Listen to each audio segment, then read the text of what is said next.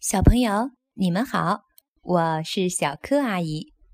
今天我给大家带来《托比不要哭鼻子》。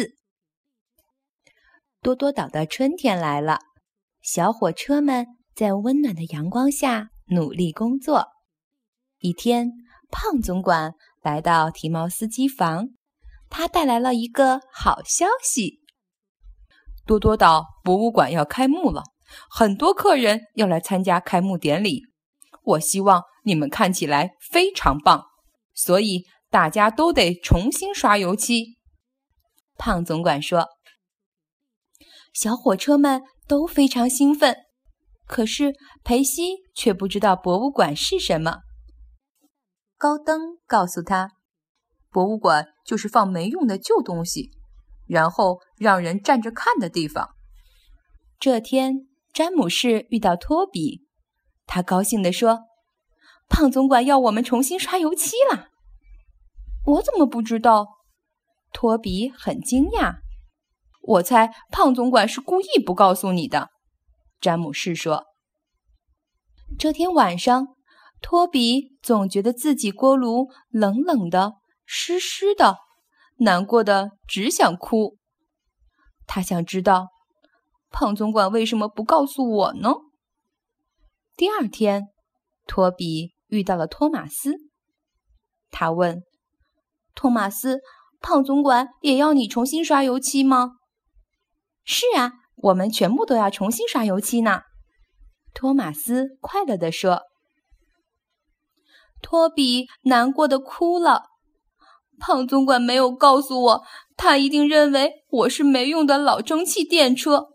他要把我放进博物馆，托马斯说：“也许不是因为这个，你干嘛不去问问胖总管呢？”托比可怜巴巴地说：“我害怕听到胖总管说我没用了。”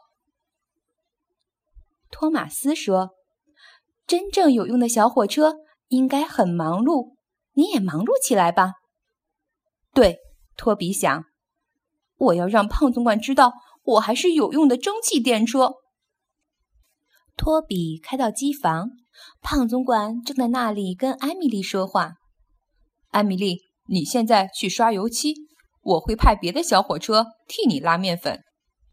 让我来吧，托比连忙说道。谢谢。还有，没等胖总管说完，托比就急忙开走了。他害怕听到胖总管说他没用了。托比帮艾米丽把面粉送到码头，胖总管也在那里。他大喊：“托比！”